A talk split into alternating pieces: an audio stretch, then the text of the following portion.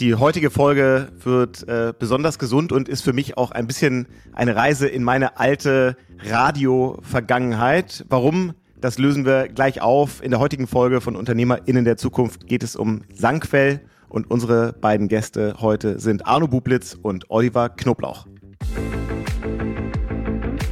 Herzlich willkommen zu UnternehmerInnen der Zukunft, dem Amazon-Podcast zum Marketplace.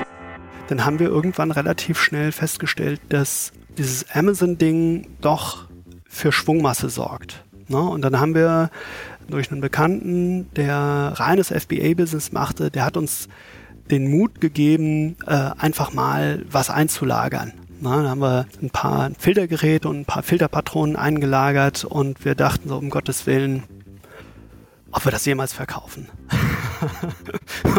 und man kann an meiner Lache kann man jetzt mitbekommen, dass wir das auch tatsächlich dann verkauft bekommen haben und dann haben wir uns da weiter reingefuchst und haben insbesondere schon Amazon als eine Chance gesehen, da den Umsatz zu steigern, ohne allzu groß uns, uns mit den Abläufen zu strangulieren.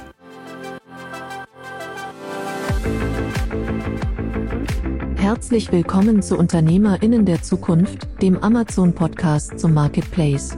Wir stellen euch Menschen vor, die smart online handeln. Clevere Marketplace-Profis und erfahrene E-Commerce-Experten berichten offen von ihren Erfolgen und Fails. Und hier ist euer Gastgeber, Jan Bechler. Oliver, wir beide kennen uns ja schon seit einigen Jahren. Wir haben mal in der gleichen Branche gearbeitet, nämlich in der Radiobranche. Du damals bei der Regiocast, ein Verbund von vielen Regionalsendern. Heute bist du auf Amazon aktiv, zusammen mit Arne. Erzähl mal, was macht ihr zusammen auf Amazon und im E-Commerce? Wir verkaufen Wasserfilter auf Amazon für den Hausgebrauch ich würde sagen, der Weg von Websites für Radiosender, wo du eigentlich herkommst, zu Wasserfilter auf Amazon, ist ja jetzt offensichtlich nicht ganz geradlinig und wahrscheinlich auch nicht ganz, äh, ganz kurz. Ähm, da fragt man sich ja, wie kommt es dazu? Äh, Arno, mal an dich gerichtet, hast du eine Vergangenheit äh, oder irgendwie einen Background in dem Bereich? Ganz langer Bogen. Ähm, bei der Bundeswehr war ich in einem Sanitätszug ABC und ich hatte tatsächlich ein LKW mit einer Trinkwasserfilteranlage da drauf, die 1000 Liter die Stunde äh, zubereiten konnte. Und äh, das habe ich natürlich völlig vergessen, ähm, im Grunde genommen, bis ich äh, mit Olli die Firma schon gekauft hatte. Aber so, so gibt's mehrere Bögen, die sich äh, schließen. Und ähm, ich habe 20 Jahre lang eigentlich ähm, Geschäftsprozesse, Geschäftsmodelle digitalisiert Anforderungsmanagement, Projektmanagement, User Research ganz viel. Und äh, darüber habe ich auch Olli kennengelernt. Also wir haben, ich war auch mal im Haus bei der Regiocast, allerdings nur von der Fachhochschule Kiel, wo ich einen Lehrauftrag hatte, zum Thema Usability Research. Da sind wir fast aneinander vorbeigelaufen. Und dann habe ich Olli später kennengelernt äh, und wir haben ein Projekt zusammen gemacht bei der Kinokette. Okay, bei Cinemax kann man ja, glaube ich, sagen, genau, wo, wo Oliver Cinemax. gearbeitet habt. Und dann habt ihr zusammen eine Firma gekauft, das hast du eben schon, schon angedeutet. Wie, wie, wie kommt man dann dazu, so als gemeinsames Unternehmerpaar auf einmal eine Firma für Wasserfilter zu kaufen? Also vielleicht diese 20 Jahre Erfahrung, die ich im Bereich Entertainment gemacht habe. Also ich komme ursprünglich aus einer Schauspielagentur, bin dann in die in die Radiokette gegangen, bin dort dann in die äh, internationale Kinokette gegangen, war immer dort irgendwie Head of Digital, habe den Fokus auf diese ganze Digitalisierung gesetzt und hatte null irgendwas mit Wasserfiltern oder in dem Fall irgendwie Online-Shops zu tun. 2017 habe ich mich entschieden, eine, eine längere Auszeit zu nehmen für die Familie, auch um neue Impulse mir setzen zu können. Und ich habe jahrelang neben diesen ganzen Firmen, neben meinen Head of Digital Themen, habe ich auch Consulting gemacht für Firmen, unter anderem auch für Sandquell und habe versucht, Sandquell zu digitalisieren. Der Chef war damals Ende 60, ein perfekter Verkäufer, hat tolle Produkte entwickelt und war ein Visionär in dieser alten Welt. Hoch erfolgreich, aber durch diese alte Welt, die, die im Grunde genommen durch Mail-Order oder irgendwelche Messeveranstaltungen lebte, war keine Skalierung möglich.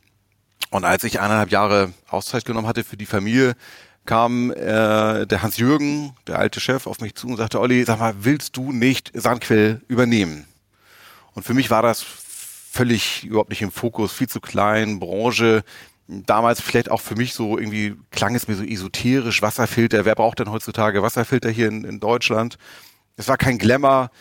Ähm, aber irgendwie diese Idee dahinter, doch was Selbstständiges zu machen mit einem Produkt, welches nachhaltig ist und auch irgendwie eine, eine gewisse ja, Wertigkeit hat, bewegte mich dazu, auch den Arno, den ich ja in sehr intensiven Zeiten kennengelernt habe im Projektmanagement. Wir alle äh, kennen, wie, wie anstrengend so ein Projekt ist und wie vertrauensvoll man da zusammenarbeiten muss.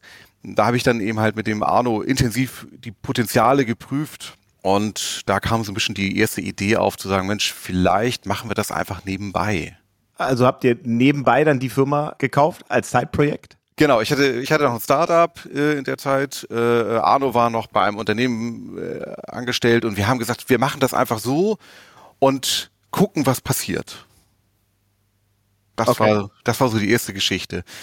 Und ja, irgendwie äh, haben wir festgestellt, dass da unheimlich viel Potenzial hintersteht. In dem Thema Wasserfilter, das war gar nicht so esoterisch, wie ich dachte sondern wenn man so ein bisschen recherchiert, stellt man sehr schnell fest, dass das deutsche Trinkwasser gar nicht so gut ist. Wir sind halt eine Industrienation. Besseres Trinkwasser kriegst du noch in Neuseeland, äh, in Ghana, in Simbabwe. Warum? Dort gibt es weniger Industrie, weniger Hormone, die konsumiert werden.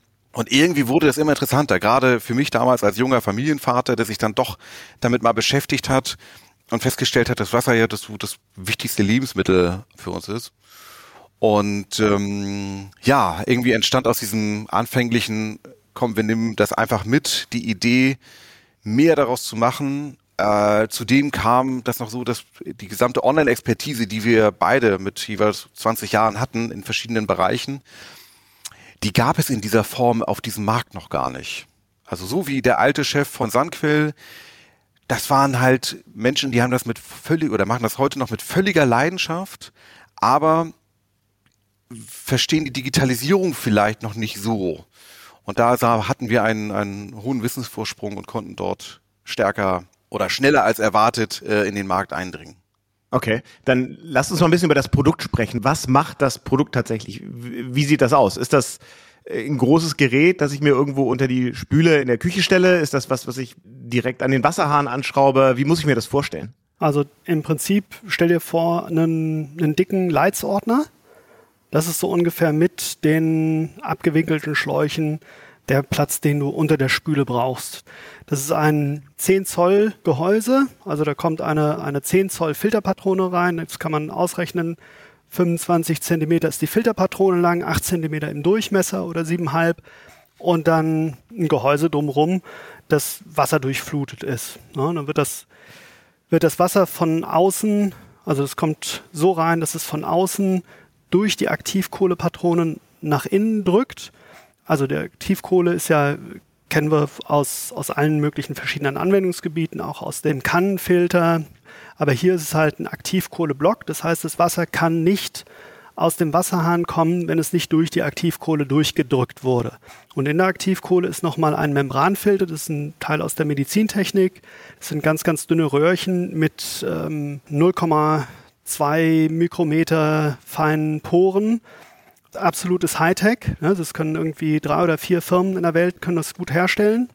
Und da kommt dann das Wasser reingedrückt und auf der anderen Seite gereinigt raus. Alles, was in so einem Wasser drin sein kann, Schwermetalle, Medikamentenrückstände, äh, Halogenverbindungen, wird äh, entweder von der Aktivkohle adsorbiert oder einfach halt mechanisch gefiltert und dann ähm, das, was dann noch übrig ist an, an ganz, ganz feinen Stoffen, Medikamentenrückstände, wie gesagt, Krankheitserreger auch, Bakterien, ähm, wird dann von diesem Membranfilter aufgefangen und äh, dann hat man quasi ohne einen nennenswerten Druckverlust, hat man dann einfach sowas wie Quellwasser mit natürlichem Mineralgehalt. Das Einzige, okay. was drin bleibt, sind die natürlichen Mineralien. Das ist so ein bisschen eine Differenzierung zu energieaufwendigen Wasseraufbereitungsmethoden, Destillierung oder Umkehrosmose. Und ähm, das passt auch gut zu unserem Motto, dass wir nachhaltige Produkte gerne anbieten und verkaufen. Ne? Also ja. das, die Aktivkohle, die kommt aus Kokosnussschalen. Das ist nachwachsend. Die Gehäuse halten Ewigkeiten. Wir haben Kunden, die haben ihr, ihr Filtergehäuse 20 Jahre oder so. Also wirklich, wirklich lange. Das ist einfach eine, ein Produkt, hinter dem man stehen kann. Ja, und es geht tatsächlich um Trinkwasser. Also es ist jetzt nicht so, genau. dass irgendwie das Wasser, Wasser keine Ahnung, mit dem ich dusche, schlecht für die Haut wäre oder so und auch gefiltert wird, sondern es geht um Trinkwasser. Korrekt. Ja. Okay. Jetzt habt ihr da ein, ein ja, sehr traditionelles, äh, total undigitales Unternehmen übernommen. Das habe ich ja schon rausgehört. Und ehrlicherweise ist das ja eine Herausforderung, vor der, glaube ich, große Teile so des deutschen Mittelstandes ja immer noch stehen. Dass es ganz viele Unternehmen gibt, wo die, die ursprünglichen Gründer oder Gründerinnen so nach und nach die ähm, vielleicht die Altersgrenze erreichen, wo sie mal überlegen, jetzt ein bisschen kürzer zu treten, das Unternehmen jetzt in einer nicht digitalen Welt auch, auch gut entwickelt haben, aber es dann jetzt irgendwie zu einer Nachfolgesituation kommt. Häufig gibt es gar keine Nachfolge. Gleichzeitig muss auch investiert werden, um so ein Unternehmen zu digitalisieren. Ich glaube schon, dass das für ganz viele Businesses total relevant ist. Erzählt doch mal so ein bisschen, was waren so die Kernherausforderungen auf der Prozessseite, aber vielleicht auch so auf der Mitarbeiter, Mitarbeiterinnen und Kulturebene, wenn man dann auf einmal sagt, das Produkt bleibt vielleicht gleich, aber alles drumherum, das fassen wir jetzt an und verändern das. Vielleicht zu dem Bereich Mitarbeiter und äh, drumherum äh, äh, zu den Prozessen wird Arno, glaube ich, äh, sehr gut was erzählen können. Die, die Schwierigkeit, in einem Unternehmen, welches jahrelang so gearbeitet hat, wie es gearbeitet hat, das ist natürlich auch das Thema Arbeitsplatzverlust. Die, die, die Angst, die dahinter steht, ich muss nicht mehr Copy-Paste machen von dem Bestellformular rein in äh, das DHL-Formular. Äh, und auf einmal entstehen so viele freie Kapazitäten, was mache ich denn da? Und äh, dieses Gefühl zu geben, dass morgen andere Aufgaben für dich warten und dass du weiterhin gebraucht wirst, das ist eben halt eine ganz große, wichtige Sache, die wir, die wir festgestellt haben. Kompetenz und Akzeptanz aufbauen im Team. Der zweite Punkt war die Chancen identifizieren, die wir haben. Wir haben in diesem Team eine bewundernswerte Erfahrung. Dadurch, dass sie alles handgeknüpft gemacht haben, sind so viele Prozesse, so viele, so viel Wissen in den Köpfen drin von diesen Menschen, dass wir eigentlich schaffen müssen, diese Erfahrung zu analysieren und weiterzuentwickeln und zu digitalisieren. Und dann im Grunde genommen beizugehen und zu sagen, mit diesen Erfahrungswerten, wenn die Kunden anrufen, äh, sich bedanken, wofür bedanken die sich, wo sagen sie, wo wir besser werden können. Das können wir alles umsetzen später nachher in der Darstellung im Internet. Und haben, haben einen unheimlich guten Vorsprung, den wir dadurch entwickeln können und diese stetige Analyse und Bewertung der Produkte und Entscheidungen, die wir dahinter machen und auch das komplett offen, ganz wichtig in dieser Digitalisierungsphase. Da steht ja vieles auf Kopf und, und wir persönlich wussten nicht, ob wir was richtig gemacht haben. Wir haben alles und, und das ist, glaube ich, so auch der, der, der USP zwischen Arno und mir. Jeder hat so seinen Fachbereich, aber keiner stellt den anderen in Frage. Und äh, wenn wir eine Entscheidung treffen, dann treffen wir sie gemeinsam in dieser schwierigen Phase der Digitalisierung. Jeder mit der Erfahrung, die wir dahinter haben. Aber es kann auch sein, dass der andere irgendwie nach 48 Stunden oder nach zwei Wochen sagt, äh, äh, Olli, das ist völliger Quatsch oder Arne, das ist völliger Quatsch. Ich glaube, wir müssen das so und so machen. Und das dann nochmal umzuwerfen, das ist natürlich auch schwierig für die Mitarbeiter, die vorher vor der Digitalisierung eine feste Struktur hatten jeden Tag. Und jetzt kommen wir werfen alles um und stellen nach zwei Wochen das sogar in Frage, ob wir das richtig gemacht haben. Das in, in die Köpfe reinzukriegen, auch in die eigenen Köpfe, ist eine, ähm, eine große Herausforderung gewesen. Und äh, zu den Prozessen, da ist Arno der Experte. Ja, genau, das wird jetzt auch so die Frage, was habt ihr denn alles umgekrempelt und, und auf den Kopf gestellt? Also unabhängig davon, dass ihr auch im E-Commerce gestartet seid, worüber wir gleich noch sprechen werden, wie ihr auch das Amazon-Geschäft betreibt. Aber was umfasst so die Digitalisierung von so einem alteingesessenen, eher analogen Unternehmen dann? Also das fängt damit an, dass wir keinerlei Sales-Statistiken hatten über die Differenzierung der Kanäle hinaus. Wir wussten nicht, welches Produkt sich wie viel verkauft. Es wurde einfach eingekauft, wenn irgendwas zur Neige gegangen ist und dann wurde es verkauft. Absolut analog. Versandabwicklung oder, oder Auftragsabwicklung war halt mit äh, irgendeiner Buchhaltungssoftware und dann, wie Olli das eben schon angedeutet hat, 20 mal Copy-Paste, fünf Ausdrücke, drei für die Ablage. So, wie sind wir das angegangen? Das Quälendste eigentlich am Anfang war keine Transparenz zu haben. Du kannst keine Entscheidungen haben, wenn du keine Zahlen hast. Ne, du kannst nicht sagen, okay, das Produkt, da setze ich jetzt drauf und das andere nicht. Dann haben wir also erstmal ein halbes Jahr im Prinzip den Puls gefühlt, mitgearbeitet, äh, die Produkte kennengelernt, die, die Unterschiede. Ich meine, also wir, wir hatten vor dem Kauf, haben wir Bilanzanalyse gemacht und alles, was man so macht, wenn man ein Unternehmen kauft, quasi unsere kleine Due Diligence, ohne das, ohne das große Namensschild dran. Und also ich hätte das Unternehmen gekauft, wenn nicht einfach stumpf das Wasser besser schmecken würde aus so einem Filter. Ja? Ich habe dann war ich oft bei Olli und äh, er hat den Wasserhahn aufgemacht und das Wasser schmeckte einfach besser als ungefiltert. Und dann war mir klar, das ist ein Produkt, hinter dem ich stehen kann, das ist super. So, ähm, der erste Schritt war eigentlich dieses ganze Thema Transparenz im Absatz und Komplexitätsminderung in der Abwicklung in Angriff zu nehmen. Das heißt, wir haben dann evaluiert und haben ein Warenwirtschaftssystem eingeführt. Plenty Markets in dem Fall, kann man ja sagen. Hatte den Vorteil, dass es auch einen Shop dabei hat. Und dann haben wir da ne, Produktdaten importiert und Seiten geschaltet und dies und das und DHL angebunden und äh, die Bank angebunden und das Ganze und dann kam genau das, was Olli sagte. Die eine Mitarbeiterin sagte so, oh Gott, wenn das alles automatisch geht, was mache ich denn dann? Ja. Dann als äh, Plenty Markets lief, dann äh, schlug im Prinzip Corona zu. Da waren wir zwei Monate, anderthalb Monate waren wir da mit der Warenwirtschaft live. Und dann haben wir das sofort gebraucht, weil dann die Leute zu Hause gesessen haben und haben sich Gedanken über Gesundheit gemacht und ähm, wir haben uns ja schon mit dieser, mit dieser ersten Iteration Shop haben wir uns große Mühe gegeben, großen Trust-Faktor reinzubringen und, und viele Informationen und, und Produktvergleiche und so. Und wir konnten dann tatsächlich sowohl über unseren Shop als auch über, über Amazon ziemlich gute Absatzsteigerungen sehen. Und das hätten wir überhaupt gar nicht geschafft, wenn wir für jeden Auftrag fünf Ausdrücke hatten machen müssen und sortieren müssen und dies und das. Wenn man das über den Längsschnitt sieht, denke ich mal, haben wir die internen Kosten pro abgewickelten Aufwand um 90 Prozent gesenkt. Wir sind kein Amazon Fulfillment Center, aber wir sind halt auch nicht mehr Sandquell 2015. So, und äh, das nächste, was wir gemacht haben, ist das Thema äh, Kundenkommunikation digitalisieren. Also vor allen Dingen auch ein bisschen skalieren und, und asynchron machen. Wir haben dann angefangen, Filmchen zu drehen. Ja, das ist Wasserfilter A, das ist Wasserfilter B. Der eine hat die Vorteile, der andere hat die Vorteile. Der Kunde kann sich entscheiden, was das Richtige für ihn ist. So, dann haben wir, wir hatten ein Callcenter, das, wenn bei uns niemand rangehen konnte und wir sind eine kleine Firma, das heißt, wir haben da nicht irgendwie 20 Telefonistinnen da stehen, 20 äh, Callcenter-Agenten.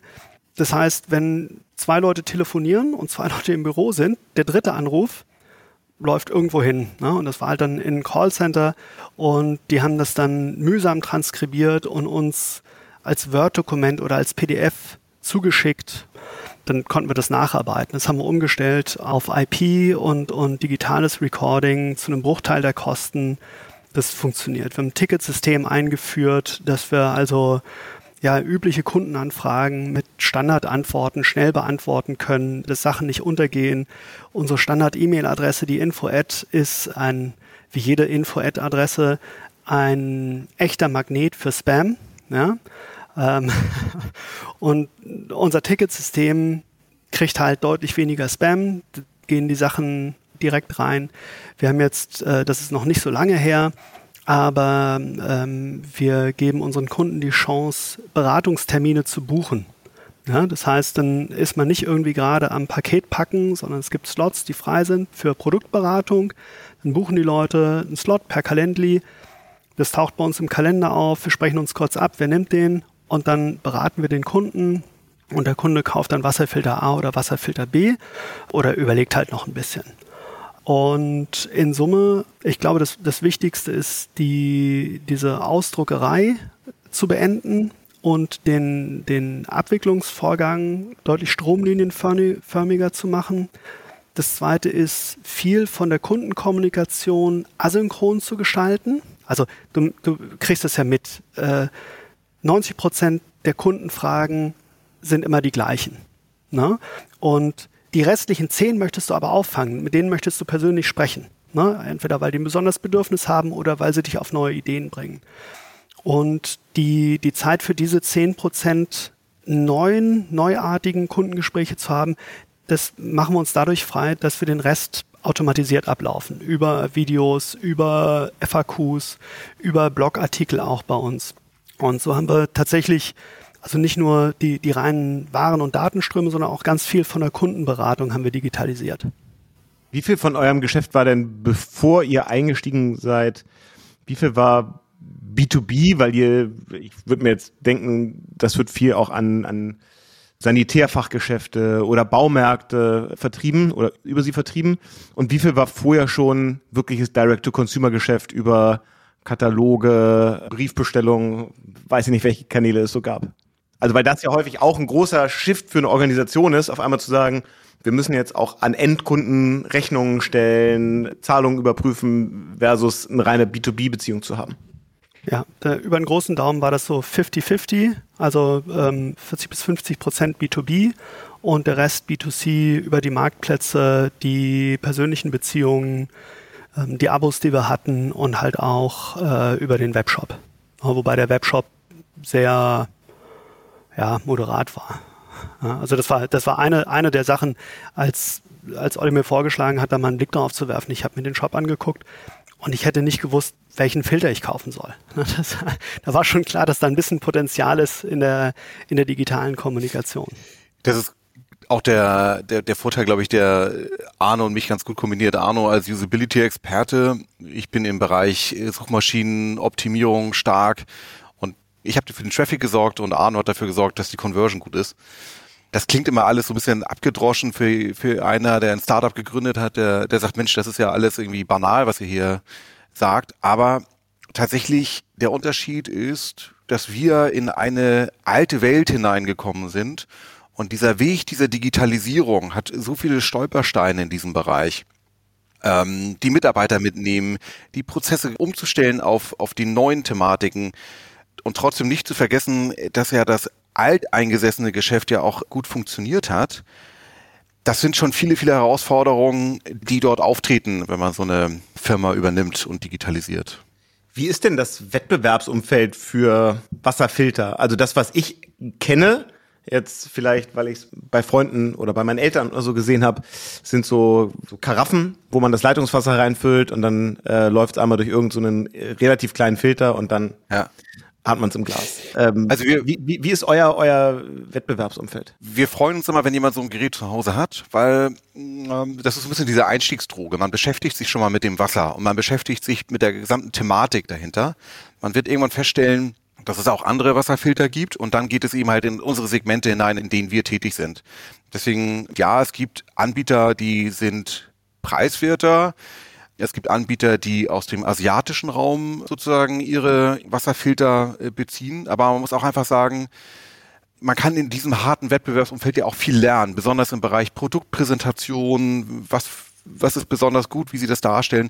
Denn unser Produkt, da setzen wir mehr drauf, dass wir, dass wir mehr auf Regionalität gehen, auf ein hohes Service-Level, Nachhaltigkeit und, und Kundenorientierung. Und äh, da übertragen wir natürlich unsere alten Werte in diese neue Welt hinein können aber unheimlich gut profitieren von diesen schnell drehenden Wasserfiltern wie Kannfiltern. Also A, weil es eine Einstiegsdroge ist für die Leute, weil sie sich damit beschäftigen, wie, wie, wie wichtig das ist. Und das andere ist, die haben so viele gute Ideen im Bereich Marketing, dass wir durchaus davon auch schauen können, was gut funktioniert als kleines Unternehmen. Okay. Als ihr dann die, die Firma übernommen habt und euch irgendwie klar war, ihr wollt das ganze D2C-Geschäft über den E-Commerce stärken, es gab, das habe ich schon rausgehört, einen nicht so wahnsinnig performanten, äh, eher, eher alten äh, Webshop. Wie war dann eure Strategie? War die Strategie, wir gehen erstmal dahin, wo sowieso schon vermutete Nachfrage ist, also wir gehen auf Amazon und vielleicht auch andere Marktplätze. Habt ihr gesagt, wir machen Webshop first? Wie habt ihr euch da so Stück für Stück weiter reingearbeitet? Also ich glaube, wir haben vor allen Dingen die Bremsen gelöst. Also das eine ist, dass wir Webshop und Warenwirtschaft, das war ja eins, mit Plenty hatte ich eben schon angedeutet, ähm, gemeinsam realisiert und die Marktplätze angebunden. Und äh, es wurde auch vorher schon auf Amazon verkauft, es wurde auch vorher schon auf anderen Marktplätzen, nee, auf äh, einem anderen Marktplatz eBay verkauft. Und unsere Strategie, ob man eine Strategie hatte, weiß man immer erst hinterher. Ne? Das ist ja auch völlig klar. Aber unsere Strategie war, äh, also hatte Olli schon gesagt, wir waren ja erstmal so, dass es Nebenerwerb ist. Ne? Wir gucken mal, was da so bei rumkommt. Und ähm, dann haben wir irgendwann relativ schnell festgestellt, dass dieses Amazon-Ding doch für, für Schwungmasse sorgt. Ne? Und dann haben wir durch einen, durch einen Bekannten, der reines FBA-Business machte, der hat uns den Mut gegeben, äh, einfach mal was einzulagern. Na, da haben wir ein paar, ein paar Filtergeräte und ein paar Filterpatronen eingelagert und wir dachten so, um Gottes Willen, ob wir das jemals verkaufen. und man kann an meiner Lache kann man jetzt mitbekommen, dass wir das auch tatsächlich dann verkauft bekommen haben und dann haben wir uns da weiter reingefuchst und haben insbesondere schon Amazon als eine Chance gesehen, da den Umsatz zu steigern, ohne allzu groß uns, uns mit den Abläufen zu strangulieren. Ne? Disclaimer, ja, hat super funktioniert, nur mit den Abläufen zum Teil nicht, weil der Abgleich dann mit der Steuerberatung und der Buchhaltung, das war ein wirklicher Schmerz. Ja, und äh, dann haben wir dann irgendwann angefangen, also selbst auch zu suchen nach Schnittstellen, dass der, dass der Steuerberater sich die Buchungsdaten einfach automatisch ziehen kann. Ne? Und so haben wir uns eigentlich von, von Low-Hanging Fruit zu Low-Hanging Fruit weitergehandelt.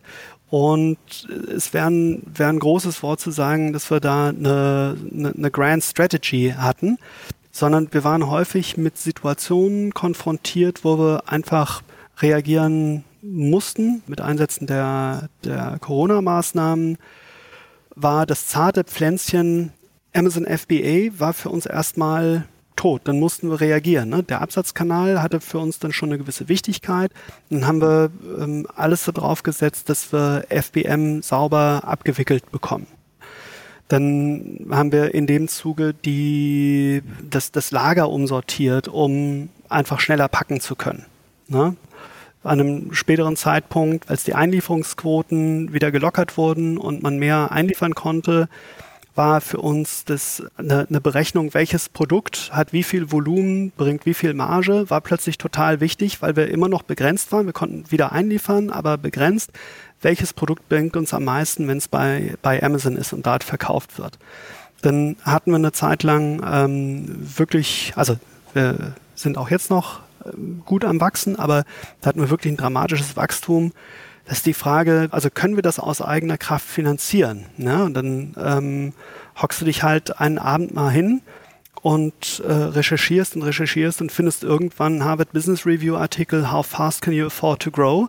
Okay, da steht dann so viel bahnbrechend Neues nicht, auch nicht drin, aber hast halt die Sicherheit, die Checkliste ist abgearbeitet, alle Faktoren können wir einbeziehen und können jetzt ungefähr berechnen, ähm, wie, wie schnell können wir Ware einkaufen, um sie abzusetzen. Ähm, und das haben wir dann flankiert damit, dass wir uns eine, eine tagesaktuelle Liquiditätsrechnung gebastelt haben. Also sprich, ein Google-Spreadsheet, das hat sich Daten gezogen aus unserer Warenwirtschaft, was die aktuellen Bestellungen angeht, mit hinterlegten Zahlungszielen. Und dann haben wir haarklein runtergerechnet, was sind die Steuerzahlungen, was sind die durchschnittlichen Umsätze über die Marktplätze, über den Webshop, über B2B, was sind die Abos, haben das durchdekliniert, ganz, ganz fein granular und haben dann halt sehen können, okay, ja, der Cashflow, der wird reichen jetzt fürs Wachsen, wenn wir nicht plötzlich verfünffachen, was wir nicht gemacht haben. So, und so haben wir immer eigentlich die aktuellen Herausforderungen genommen und dann das Problem gelöst, den größten Engpass gelöst. Ist auch übrigens für alle Zuhörer ein echtes, äh, ein echtes Thema. Es gibt ein Buch äh, EKS, Engpass konzentrierte Strategie, unter anderem Co-Autor Friedmund Malik, wo im Prinzip also wir ein Stück weit unsere Anregungen herhaben. Das haben wir vor 20 Jahren mal gelesen oder so. Aber dass man halt sich um die wirklichen Engpässe kümmern muss und dann erweitert man den eigenen Handlungsspielraum. Und äh, so haben wir dann, wie gesagt, keine große Strategie, sondern wir hatten ein, Fernziel, dass wir halt äh, über Marktplätze und, und Konsumentengeschäft wachsen und haben dann opportunistisch das realisiert, was gerade uns vor der Flinte war.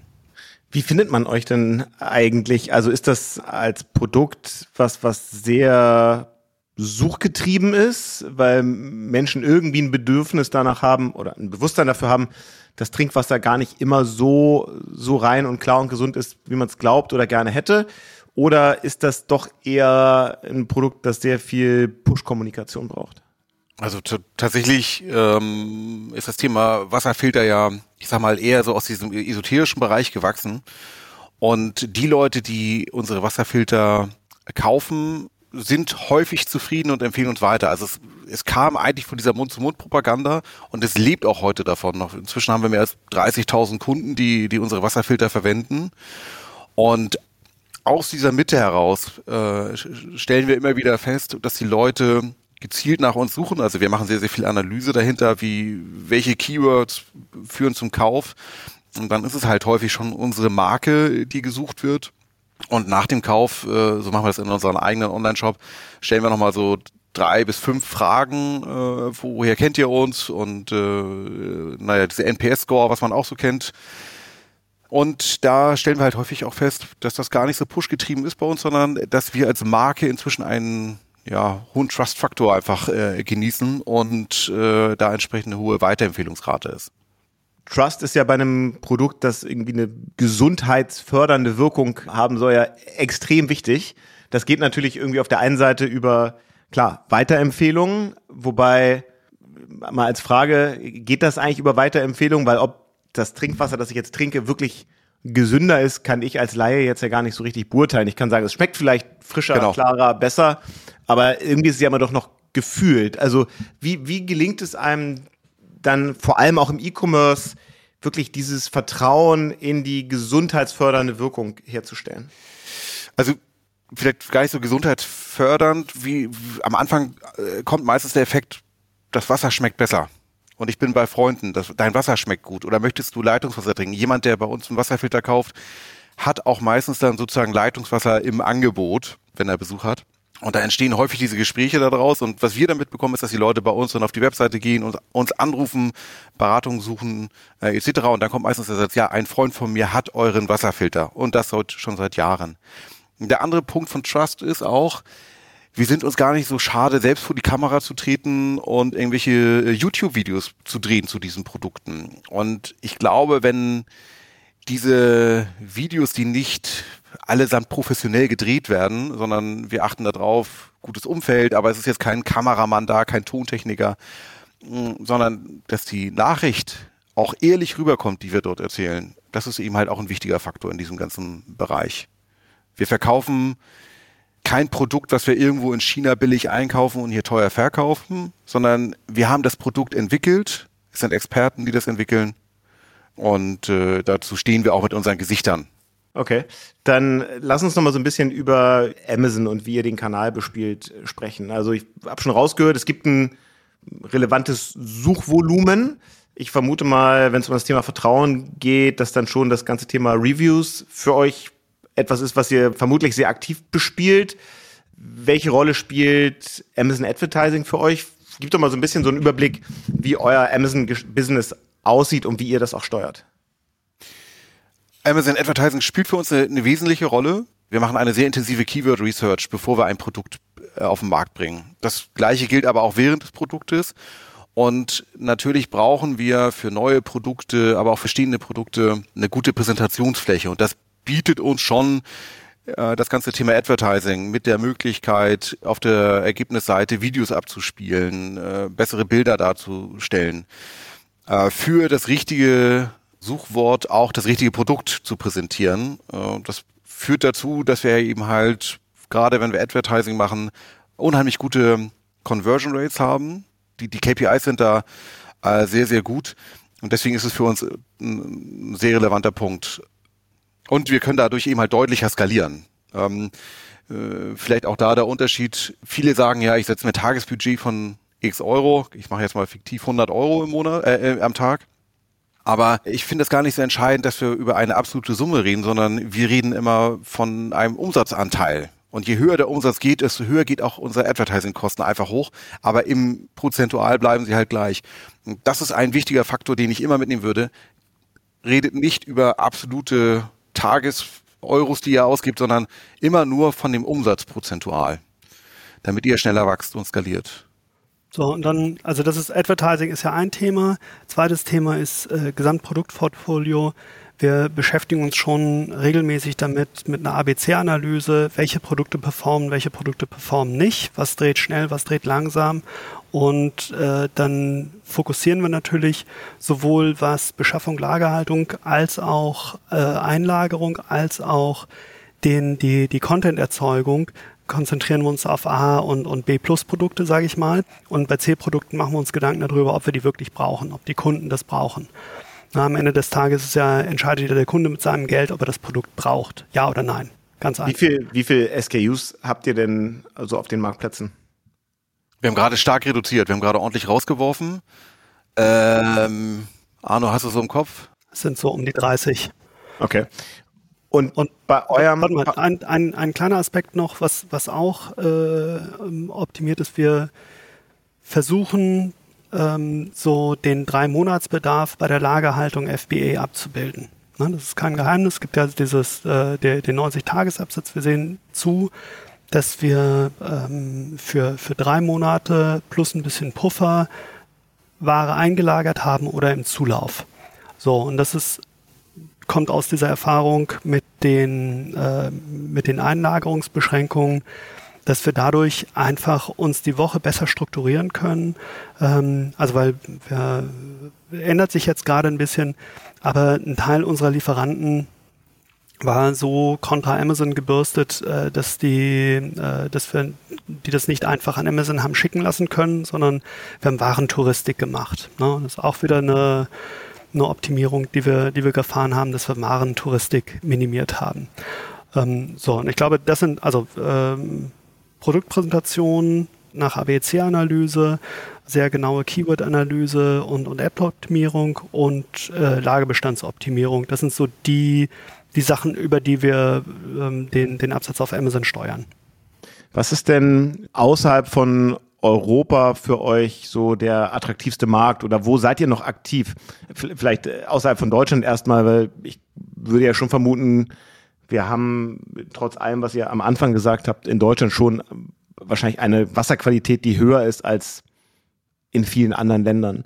Dann würde man ja erstmal daraus ableiten, der Need nach einem Produkt wie eurem ist in anderen Ländern vielleicht sogar noch viel höher. Also welche Länder bespielt ihr denn außer Deutschland? Wir haben ja zum Beispiel in Spanien das Problem Chlor. Chlor ist ja, schmeckt man ja doch sehr deutlich.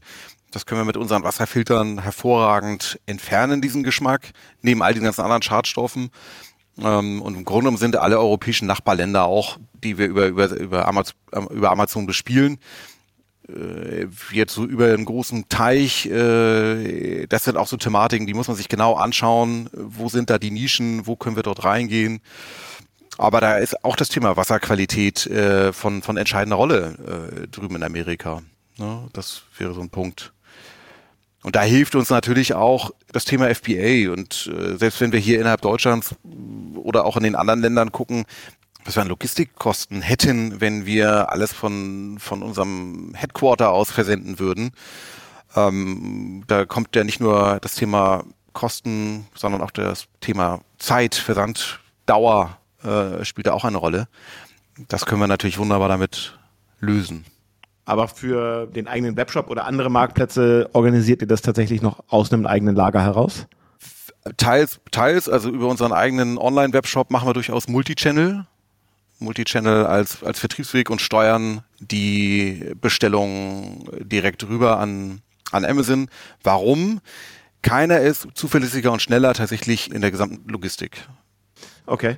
Habt ihr gemerkt, als ihr einen stärkeren Shift auf E-Commerce gelegt habt, ähm, dadurch, dass ihr auch in, versucht, sehr eng an euren Kunden und Verwendern dran zu sein, dass ihr darüber nochmal andere Zielgruppen erreicht, als die, die ihr vielleicht in der noch weniger digitalisierten Welt angesprochen und erreicht habt? Definitiv. Also das, das Thema Wasserfilter greift ja auch im ganzen Food-Bereich, Food Health, äh, da, wo, wo viele Mütter unterwegs sind, junge Mütter, junge Erwachsene, die sich in diesen Medien mit diesen Themen beschäftigen. Und da haben wir eine ganz neue Zielgruppe erreicht. Wir haben, wir mussten ganz andere Fotos produzieren, ganz andere Ansprachen machen. Das merkt man schon deutlich. Und wäre nicht für ein Produkt wie eures gerade, wenn man, wenn man solche Zielgruppen auch aktiv, also eher, eher bedürfnisweckend ansprechen will, so das ganze Thema Social Media, Instagram, weiß ich nicht, vielleicht TikTok, eigentlich auch relevant, weil man da eben sehr gut über ein Produkt auch reden kann, äh, Verwender, Verwenderinnen zeigen können, ähm, Promotoren hat, mit Influencern arbeitet. Ist das für euch ein Kanal, den ihr aktiv bespielt? Äh, ein, es ist ein Kanal, aber wir bespielen ihn noch nicht in der Form, wie wir das eigentlich planen, sehen dort aber durchaus Potenzial. Okay. Jetzt ist es ja so, ähm, dass dieses, also den Wasserhahn hat, hat ja nun jeder in, in seinem Haus oder auch in der Wohnung, auch wenn es eine Mietwohnung ist. Eure Zielgruppe sind dann aber schon eher die Mieter, weil man das Produkt ganz einfach selber auch so einbauen kann, dass man es hinterher wieder ausbauen kann? Oder habt ihr auch eine B2B-Zielgruppe, was jetzt größere Immobilienverwaltungen oder Immobilienbesitzende Gesellschaften sind? Nee, also der, wir vertreiben an den Endnutzer primär. Unsere B2B-Kunden haben häufig eigene Marken. Ne? Die haben dann äh, besondere Produktmerkmale und dann konfektionieren wir das für die und, äh, und dann verkaufen die das unter eigenem Namen. Aber im B2C-Bereich ist es so, dass wir, sag mal, der, der Wohnungseigentümer ist natürlich eher bereit, den Schlauch zum Wasserhahn beim Eckventil abzuschrauben und dann einen Wasserfilter dazwischen zu hängen. Und so, so haben wir unterschiedliche Filterprodukte oder Filtergeräte, die, sei mal, den, denjenigen mit genug Platz unter der Spüle genauso bedienen können wie denjenigen, der, der keinen Platz unter der Spüle hat und der auch nicht ähm, schrauben und verlegen und bohren möchte. Da haben wir dann halt ein Auftischgerät, das, das im Grunde genommen die gleiche Filterleistung bietet, aber halt hinter dem Wasserhahn ist. Ne? Du hast einen anderen Auslauf und ein Umschaltventil und dann kannst du das Wasser durch den Auftischfilter entnehmen. Jetzt flapsig würde ich sagen, da ist für jeden Watt dabei. Ne? ähm, es gibt auch äh, Reisefilter, die du genauso an den Wasserhahn hängst, die aber nicht so eine hohe Standzeit haben, einfach weil sie vom Formfaktor her kleiner sind. Die können nicht so, nicht so lange Schadstoffe filtern ähm, was es sich im Single-Haushalt taugt das genauso gut, um das ein halbes Jahr zu verwenden. Und dann kannst du es halt auch mitnehmen auf die Reise nach Indien. Und in Indien sind die gleichen 24 oder 22 Millimeter Peloton-Anschlüsse, wo du dann deinen Filter anschließen kannst. Hm. Gibt es eigentlich bei, äh, ähm, denke ich gerade drüber nach, bei einem Produkt wie eurem, das ja jetzt kein Gesundheitsprodukt ist, aber irgendwie schon verspricht, eine gesundheitsfördernde Wirkung zu haben durch saubereres Wasser. Gibt es da eigentlich Restriktionen, was die Vermarktung angeht und wie man ein Produkt dann auch, auch bespricht und anpreist? Ja, gibt es definitiv. Also man muss schon sehr aufpassen, was man schreibt, wie man das formuliert und ähm, es empfiehlt sich auf jeden Fall, das einmal gegenlesen zu lassen. Ja, okay. Und das andere, wo ich drüber nachgedacht habe, ähm, das eine ist ja das Gerät, aber da drin ist ja auch der, der Filter, den du ja vorhin relativ ausführlich beschrieben hast, besser als ich es wiederholen könnte. Aber ich habe schon mitgenommen, das ist ein Verbrauchsgut und wahrscheinlich relativ gut auch kalkulierbar, weil ich würde mal vermuten, in einem normalen Haushalt ändert sich ja jetzt der, der Wasserverbrauch nicht dramatisch übers Jahr. Ist das eigentlich ein gutes Abo-Produkt und nutzt ihr so die Subscription-Optionen, die Amazon auch bietet? Total. Die, das, äh, ein hervorragendes Abo-Produkt. Äh, wir haben das auch in dieser, in diesem Abo-Modell und unheimlich viele äh, Abo-Kunden tatsächlich, die wir über, über Amazon damit erreichen. Denn du musst so einen Wasserfilter halt alle halbe Jahr einmal durchtauschen. Egal wie viel Wasser du verbrauchst, musst du es einmal durchtauschen. Das hat Gründe in der Sicherheit. Ähm, vielleicht kann Arno dazu zwei, drei Sätze sagen. Ja. Also du hast halt eine, eine reine und eine unreine Seite in so einem Filtergehäuse. Ne? Also unrein ist alles das, was außerhalb von der Filterpatrone ist und, und rein ist das, was dann auf der, aus dem Innern rauskommt. Und wenn man den Filter zu lange drin lässt, dann reichern sich einfach die Bakterien in dem unreinen Bereich an. Dann hat man richtig so einen Biofilm. Also das ist auch so ein Truism aus der Wasserfilterbranche. Ja? Also nicht gewarteter Wasserfilter ist gefährlicher als ungefiltertes Wasser. Okay, verstehe. Ne? Also das, das Incentive für, das Abo ist schon, ist schon relativ hoch. ähm, Habe ich verstanden. Ja, ist das ist auch, das ist schon wichtig, dass die Kunden das wechseln. Und das ist eine große Chance bei uns bezüglich des Abo-Modells. Durch das Abo via Amazon können wir halt relativ einfach halbjährlich immer den Filter als Erinnerung zum Filterwechsel mitliefern. Ja, okay. Noch, noch ein ganz anderer wichtiger Aspekt. Also ein, ein Filter ist nur so gut, wie man ihn pflegt. Und deswegen ist es immer halt so wichtig, dass man alle halbe Jahr den, den Filter austauscht. Und wir haben schon eine große Abo-Kundschaft vorher gehabt in unserer analogen äh, Zeit. Da hat das Thema Abo im Monat fünf Arbeitstage gekostet. Fünf Arbeitstage wurden dafür verwendet, diese Abos auszusteuern. Wir haben heute mehr Abos über Amazon, aber verbrauchen keinen einzigen Tag mehr dafür. Mhm. Merkt ihr denn, dass es jetzt vielleicht gerade, weil so ein bisschen das wirtschaftliche Klima um uns herum ein bisschen, bisschen rauer und, und ungemütlicher wird, dass es doch mehr auch Abo-Kündigungen gibt, weil die eine oder der andere sich überlegt, dann doch an einem vielleicht zumindest so wahrgenommenen äh, Luxusprodukt ähm, wie dem Wasserfilter zu sparen und zu sagen, naja, komm, dann nehme ich halt doch das normale Trinkwasser. Also hat, hat so wirtschaftliches, konjunkturelles Umfeld einen Einfluss auf euer Geschäft? Spart man an der Stelle, die für einen persönlich oder für die Gesundheit wichtig sein kann? Ich glaube, man fängt an, woanders zu sparen. Und das stellen wir auch so ein bisschen fest. Sandquell ist ja auch in der, in der Corona-Pandemie haben wir das ja sozusagen, haben wir viele analoge Kunden auch in diese digitale Welt hineingebracht. Und äh, das hilft uns natürlich auch in dieser äh, digitalen Welt weiterhin zu wachsen. Und wir spüren, dass natürlich preiswertere Wasserfilter auch auf den Markt kommen wir spüren, äh, dass dort Konkurrenz auf dem Geschäft ist, aber wir spüren gleichzeitig auch wiederum, dass die Leute weiterhin in diesem Segment darauf achten, hochwertige und vor allem qualitativ vertrauensvolle Produkte zu kaufen. Äh, sonst würden sie es eventuell, also sonst kann man entscheiden, ich mache gar keinen Wasserfilter mehr oder genau. ich bleibe in der Qualität. Und das ist dann häufig teurer, weil dann schleppe ich die Wasserflaschen. Okay. Und das ist die Alternative wäre Wasser, genau, die Alternative wäre Wasserflaschen schleppen und da gibt es ja dann auch die Berechnung, die sagen, so eine Familie, die spart 400, 500 Euro im Jahr, wenn sie einen Wasserfilter verwendet. Weil ein Liter gefiltertes Wasser in Hamburg kostet unter einem Cent, wenn man das alles hochrechnet. Da kriegst du keine Wasserflasche beim Discounter. Okay, verstanden.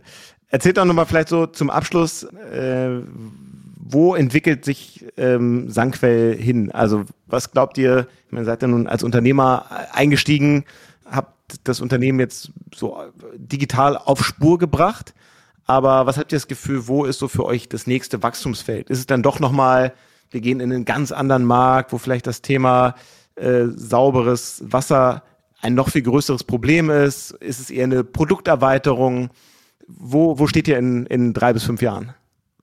Also auf jeden Fall streben wir an, dass wir im Rest Europas, und da ist die Strategie auch ganz klar, mit Amazon zu wachsen oder mit Hilfe Amazons zu wachsen, dass wir im Rest Europas so präsent sind, wie wir jetzt in Deutschland präsent sind. Das ist ein ganz klares Ziel.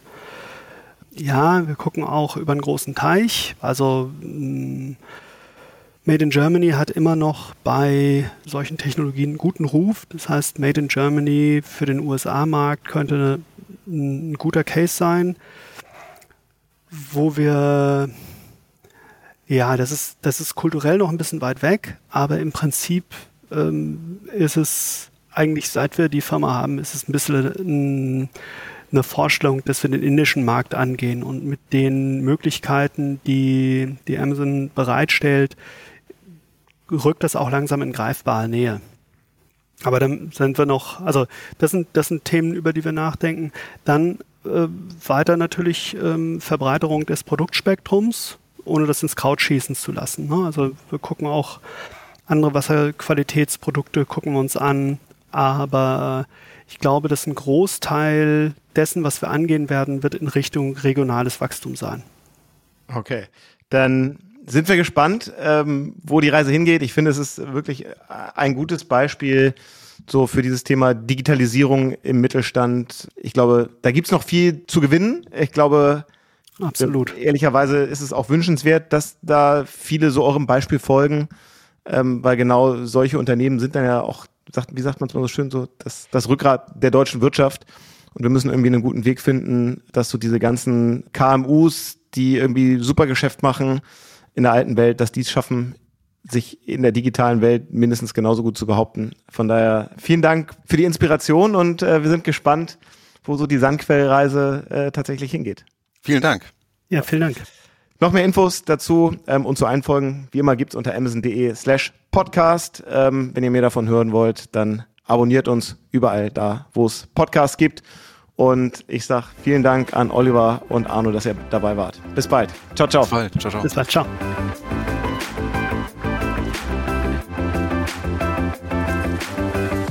Das war Unternehmerinnen der Zukunft, der Amazon Podcast zum Marketplace. Weitere Informationen zum Podcast und unseren Gästen findet ihr auf www.amazon.de/podcast.